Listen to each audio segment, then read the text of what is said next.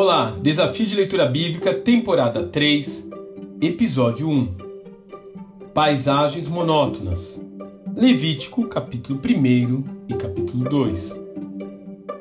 Se você pretende fazer uma viagem longa de carro, certamente se deparará com trechos monótonos, sem curvas, sem paisagens inspiradoras e talvez sem postos de gasolina.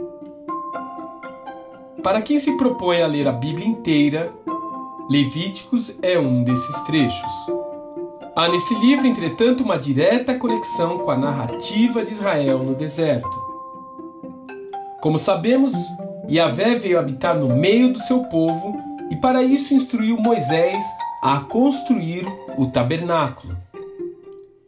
Entretanto, a santidade do Eterno não permitiria que pessoas impuras, de coração corrompido, se chegassem a ele sem serem mortas. Aliás, no último capítulo de Êxodo, vemos que após a glória do Senhor ocupar a tenda, nem mesmo Moisés conseguiu adentrá-la. Êxodo capítulo 40, versos 34 e 35. Mas pare para pensar um instante. Como você poderia mergulhar a mil metros abaixo do nível do mar, ou escalar o Everest, ou mesmo atravessar uma floresta em chamas sem um equipamento adequado? Agora, se você não é capaz de permanecer vivo ao enfrentar partes da criação, como você entraria em contato direto com o Criador de tudo isso sem o devido preparo?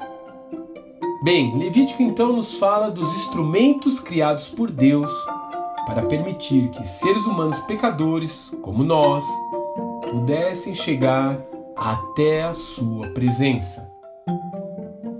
Bem, se o assunto lhe interessou, respire fundo e não deixe se levar pela paisagem desértica ao seu redor. Afinal de contas, ela tem muito a nos ensinar.